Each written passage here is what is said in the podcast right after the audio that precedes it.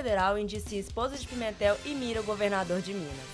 Temer se reúne com deputados a dois dias da votação da denúncia na Câmara. Ministério Público do Trabalho pedirá à Justiça a divulgação oficial da lista do trabalho escravo. Datafolha pesquisa a influência da religião na hora do voto. Bom dia, o programa Brasil em Foco está no ar.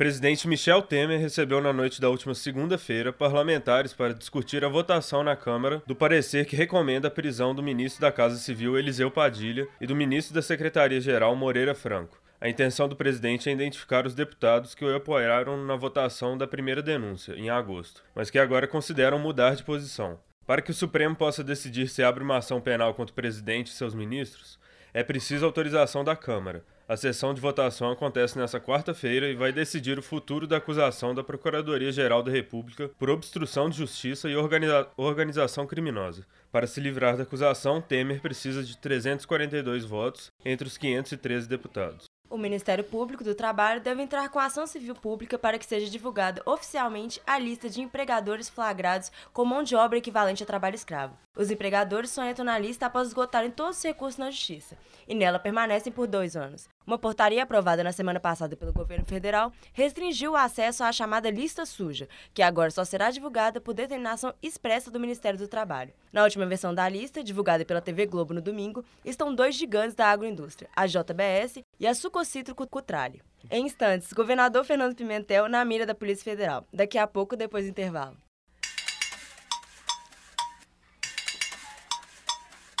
Ecograf Núcleo Diagnóstico informa a hora certa, 10h25.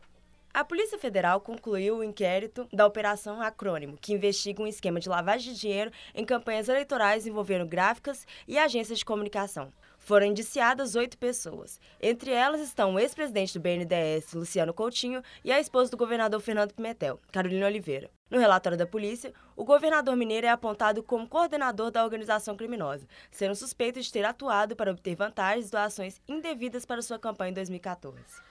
Por ter foro privilegiado, Pimentel só poderá ser indiciado após autorização do Supremo Tribunal de Justiça. A defesa de Fernando Pimentel afirmou que esse é um caso emblemático de excesso de perseguição e que a narrativa dos fatos desmente a conclusão do relatório. A defesa da primeira-dama de Minas Gerais declarou que confia que a justiça irá rejeitar as acusações. Oito em cada dez brasileiros dizem que não levam em conta a opinião de seus líderes religiosos para escolher seus candidatos nas eleições, segundo pesquisa Datafolha, divulgada nesta segunda-feira. Entre as religiões, a evangélica é a mais disposta à recomendação de sua congregação. Segundo Datafolha, os católicos representam 52% da população e os evangélicos são a segunda maior camada religiosa do país, 32%.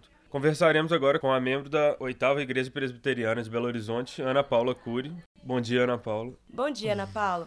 O levantamento Datafolha concluiu que 26% dos evangélicos costuma considerar candidatos apoiados por seus líderes religiosos. Entre católicos, essa porcentagem cai para 17%.